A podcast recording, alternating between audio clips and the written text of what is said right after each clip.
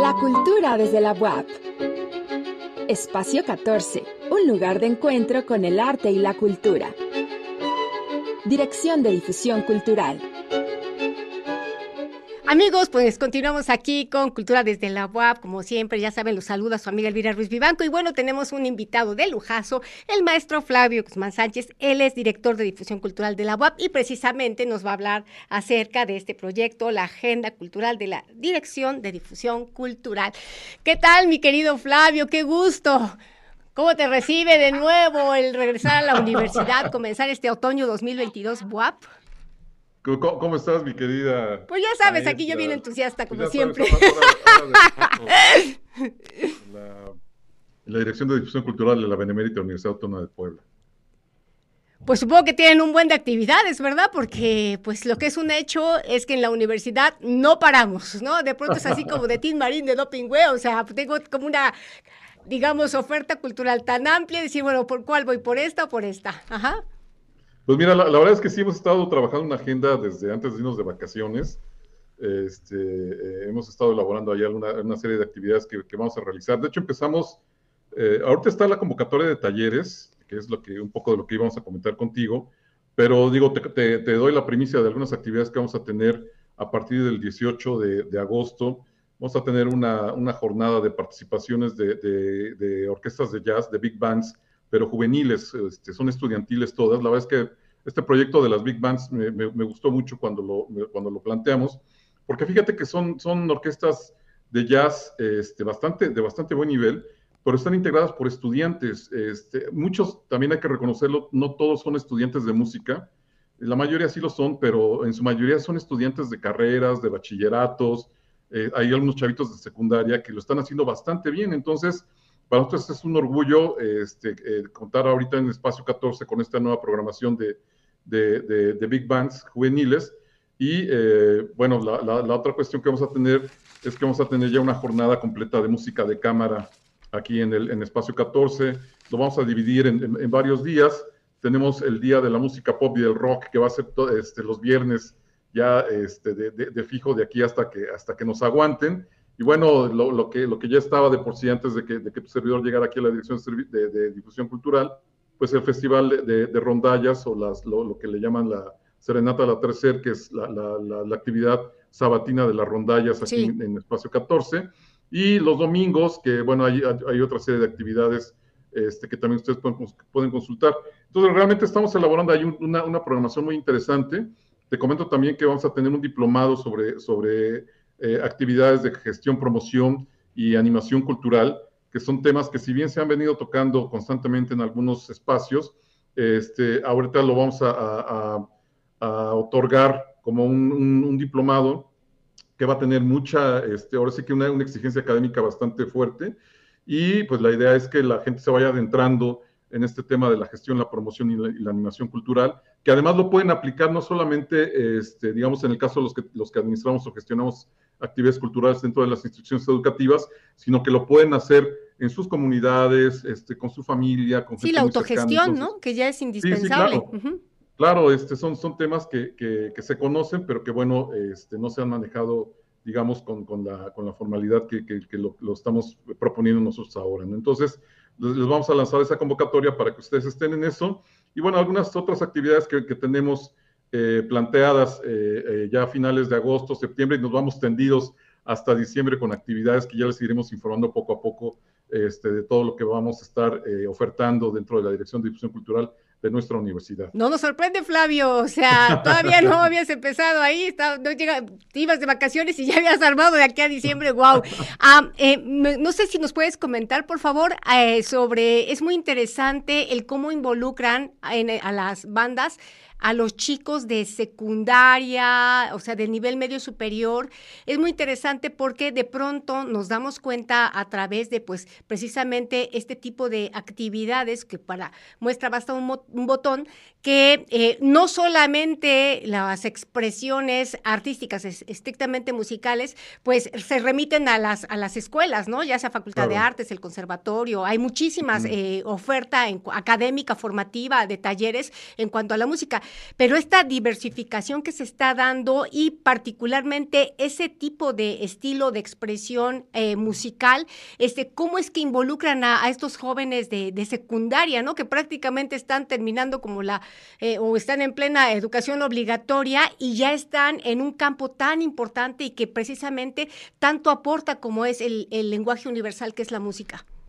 Pues mira, este, realmente, eh, digo, aquí te soy honesto, la, iniciativa es de, varios amigos míos de haber conformado orquestas. La verdad es que es un trabajo muy arduo, porque bueno, es enseñarles la música, es enseñarles este, la técnica instrumental y obviamente enseñarles el género. O sea, cuando, cuando digo enseñar la música es un poco, es el lenguaje musical, estoy hablando de solfeo, conocer un poquito de armonía, este, aprenden técnica de instrumentos, eh, aprenden el estilo que, van a tocar y bueno, eso este, lo que hace es que les da, eh, digamos, ciertas herramientas para poderse desarrollar musicalmente. Pero fíjate que también el, objetivo, independientemente del género musical o de la actividad musical, es tener una actividad de integración donde ellos, puedan desarrollar valores. No sé si alguna vez platicamos tú y yo en, en uno de tus programas que nosotros trabajamos sobre una premisa de que la cultura debe ser parte de la canasta básica de los mexicanos. Sí, de hecho estuviste aquí in situ, precisamente. debe ser un motor generador de la, de la mejora de la calidad de vida de cada uno de nosotros. Entonces, el hecho de que ellos aprendan este, o, que, que toquen una, Big Band no es para que se desarrollen como, bueno, o sea, si lo, si lo quieren hacer, sí, pero el objetivo principal no es desarrollar músicos profesionales. El objetivo principal es tener un bagaje cultural más amplio, opciones culturales que tú puedes desarrollar, pero que además lo que tú aprendes dentro de estas actividades te sirva después para desarrollarte en la vida. Es decir, cuando tú vienes y practicas alguna actividad en nuestros talleres, en nuestros talleres culturales, estás aprendiendo valores como la disciplina, como el respeto, el trabajar en equipo, la solidaridad, este, la empatía, eh, eh, o sea, cosas que, te van a servir más adelante cuando tú terminas la carrera y buscas un trabajo. Entonces, cuando tú ya tienes disciplina, cuando ya tienes empatía, tienes, desarrollas esos valores, para ti es más fácil estar en un trabajo, buscar una buena fuente de trabajo o mejorar en el que, en el, en, el que estás. Claro, porque tienes como más habilidades en cuanto a integración, en cuanto a interacción, en cuanto a asertividad, flexibilidad y bueno, muchos otros elementos que tienen que ver más con la inteligencia interpersonal, eh, intrapersonal. Y esto particularmente, pues obviamente se conjunta y es congruente con, esa vez también hablábamos de la Agenda 2030, ¿no? Y la cuestión de la educación integral, de esta visión holística, ¿no? De dejar un poco como de hacer cosas sesgadas o que todo esté, eh, no sé, disjunto, o que por un lado veo lo académico, por otro lado veo lo artístico, por otro lado humanista, por otro lado lo personal, y no, porque al final del día, como seres humanos, citando a Edgar Morán, somos complejos, ¿no? Y en esta complejidad, de pronto algunas actividades, particularmente las artístico-creativas, permiten confluir, ¿no? Eh, de manera como interdisciplinar o transdisciplinaria, en, esta, en este impacto de lo social, y, de esta manera, digamos que es como mucho más eh, factible insertarse en los distintos escenarios que, la vida nos, o nos ofrece, nos demanda o los tenemos que implementar, ¿de acuerdo? Y, eso se, conectaría, no sé si con el diplomado eh, que estás mencionando acerca de la cuestión de importantísima, ¿no? Del conocimiento de la gestión, que ya es un concepto, pues digamos, no necesariamente el año pasado, pero que todavía algunos estamos en pañales, cuando es algo que ya es parte como de, tendría que ser parte de nuestro cotidiano, desde la propia autogestión como personas que nos haría mejor seres humanos hasta la gestión de nuestra vida, de nuestros vínculos, de, nuestra, de, nuestro, de nuestro trabajo, de la, parte formativa. Ajá. Entonces, no, no, no, sé cómo se están involucrando estos, estos ejes transversales que estás eh, eh, implementando ahí en difusión cultural. Mira, eh, desde, desde, que se desarrolló el plan de, bueno, más desde que se elaboró el plan de desarrollo de la, institución, el que nos, bueno, la doctora Cedillo sí fue muy, muy puntual y muy clara en el sentido de que colaboráramos en esa parte y de que la cultura tomara un papel preponderante dentro de la, de la actividad eh, universitaria, no solamente como actividades de entretenimiento, sino como actividades que te generen o que te ayuden a generar conocimiento. Entonces, este, digamos, esa es la premisa con la que estamos trabajando. Hay un tema muy, muy importante que tiene que ver con todo lo que acabas de decir, que es el desarrollo de habilidades blandas, que bien si no tiene mucho que, bueno, nuestra propuesta no tiene mucho que ver con el coaching, o con los cursos de, superación o con los cursos motivacionales, sino con una actividad que se vuelva más cotidiana con, con cada uno de nosotros.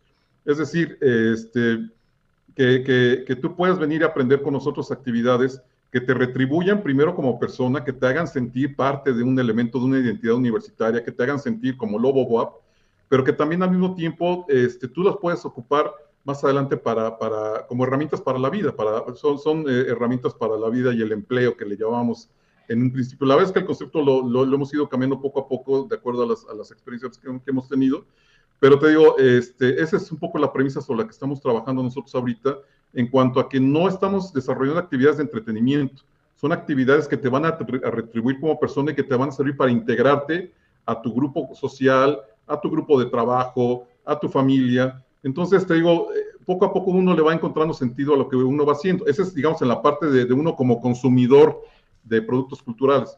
Pero la otra también es a la gente que le gusta desarrollar actividades de tipo cultural. Bueno, al final de cuentas, el, el tema de, de, la, de la actividad cultural, pues tiene mucho que ver con tu forma de vida y tiene mucho que ver con que puedes vivir desarrollando actividades culturales, ¿no? O sea, puedes tener una, una vida este, digna desarrollando o gestionando actividades culturales. Estamos hablando un poco de lo que es la economía cultural, de lo que son las industrias culturales, de lo que son las industrias creativas, ¿no? O sea, cuando tú enlazas, este, digamos, tu actividad profesional en esos términos de poder desarrollar este, eh, eh, industrias creativas o actividades creativas, entonces estás del otro lado y no solamente desarrollas una actividad como empleado, sino que puedes desarrollar actividades donde tú puedes ser el, el empleador o puedes desarrollar tu propia empresa, o puedes desarrollar actividades donde, uh -huh. claro, o sea, donde, donde tú puedes generar una retribución hacia, hacia la sociedad. En términos de la, de la, de la Agenda 2030, que también nosotros este, fuimos muy puntuales cuando hicimos las propuestas en el PDI, este, sí había muchos ejes muy importantes que tienen que ver con el respeto a la, a la ecología, con el ahorro a, a, los, a, los, recursos no renovables, con el respeto hacia la naturaleza, este, con que, este, digamos, tu visión no sea el aquí y el ahora, de que, de que yo tengo un bienestar este, efímero, sino que tengo un bienestar a largo plazo y que además yo le pueda generar o le pueda dejar a mis hijos, a mis nietos, este, un, una, una, sociedad, un mundo mejor. ¿no? La verdad es que está la situación bastante complicada y creo que cada uno de nosotros tiene que aportar algo para la mejora de la, de la, de la sociedad. Sí, claro, verlo, verlo en perspectiva, ¿no? Y claro, también esta cuestión sí. de lo sostenible y sustentable, que claro. tiene que ser ya el pan nuestro de cada día, digo, donde tenemos ya un estado con problemas graves de agua, entonces, o sea, no hay que esperarnos que nos llegue, que nos alcance el futuro, ¿no? Estamos en un momento paradigmático en que evidentemente tenemos que cambiar pues todos nuestros comportamientos, o claro. sea, transformarnos, y eso también tiene que ver con la gestión. Uh -huh. Esto Mira, implicaría también un posicionamiento ético, el autoconocimiento, y entonces vemos esta cuestión que puede, tiene que ver con, con eh, elementos espirituales, humanistas, subjetivos, que son esenciales, porque precisamente ahí es donde nace la voluntad con la acción y, en tu, y se vuelve parte de tu día a día, ¿no? El cuidar la naturaleza, no desperdiciar agua, este, ser empático, el ser incluyente, entre todos estos eh, principios que están en muchas eh, comunidades, en muchas uh -huh. culturas, pero que ahora, digamos, desde la agenda internacional se ponen ya en el panorama donde se tienen que implementar y precisamente desde un escenario que es fundamental, que es el educativo y es el que nos compete. Entonces, por eso quería destacar cuando se involucran a los jóvenes desde el nivel de educación obligatoria, porque no es como que cuando hasta que llego a la universidad doy cuenta como de estos temas, ¿no? De pronto no, vemos que incluso los pequeños, o sea, niños de preescolar nos dan clases de estos principios porque para ellos ya es parte de su discurso. Uh -huh. Mira, eh, yo creo que hay, una, hay un área de oportunidad y una, un área muy bondadosa ahorita en esta gestión este, de la doctora Cedillo. Reitero esta parte de que, de la, de la, del papel que toma la cultura dentro del ámbito educativo. Y otra cosa muy importante este, es el hecho de que, de que, no solamente nos estamos eh, concentrando o focalizando solamente en nuestra comunidad universitaria, sino que estamos aportando como universidad, que además es una situación de responsabilidad social y que además compete mucho al área de la que yo estoy encabezando ahorita, que es la difusión cultural, que tiene mucho que ver con el extensionismo universitario. O sea, este hecho de que, de que la universidad pueda llevar hacia el resto de la comunidad los servicios que ofrece la propia universidad. O sea, no solamente la parte educativa, sino cosas como la que estamos haciendo desde aquí, que te repito, no son talleres de entretenimiento, son talleres que te van a ayudar a mejorar como persona y a integrarte en una mejor propuesta hacia, hacia la sociedad. Entonces, eh, nosotros no, digo, por instrucciones de nuestra, de nuestra rectora, nuestro público se amplía y entonces podemos tener este, usuarios en talleres este, culturales, niños desde preescolar, de la primaria, la secundaria, donde nosotros les vamos a, a, a, proponer, digámoslo así, nuestra, nuestra, o hacerles nuestra propuesta, y poco a poco eso tiene que, ir, tiene que irse engarzando con, con, con todo el ámbito educativo. Desafortunadamente, eh, muchas, muchas áreas educativas se han convertido en bancos de información, pero realmente no ha habido, digamos, un, o más bien, digo, no, no, no, todos, pero sí como que necesitamos eh, reforzar más esta parte de hacer conciencia de que, de que las instituciones educativas no solamente somos cúmulos de información o bancos de información o proveedores de información, sino que tenemos que ser también agentes de cambio para toda la sociedad en general. Entonces, sí, en el campo educativo, eh, precisamente entre los profesores, eh, se utiliza mucho ese que no informamos, formamos. No se trata de dar información, sino de formar. Flavio, pues mira, como siempre contigo se abre una serie de temas y nos quedamos así como con antojo, pero bueno, un poco el tiempo de pronto nos acota. Ya sabes, esta es tu casa, la cultura desde la UAP. Y pues, eh, no sé, las redes sociales para todos aquellos interesados en las actividades. Mira, este, pueden consultar la convocatoria de nuestros talleres en cultura.boa.mx o en el Facebook de la Vicerrectoría de Extensión y Difusión de la Cultura, o ya está nuevamente en circulación la página de Facebook de Dirección de Difusión Cultural, que es de Difusión Cultural BUAP.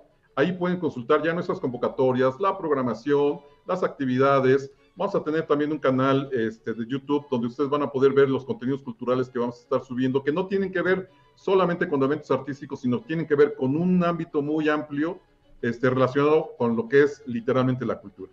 Están Excelente. a participar con nosotros. ¿eh? Te agradecemos mucho.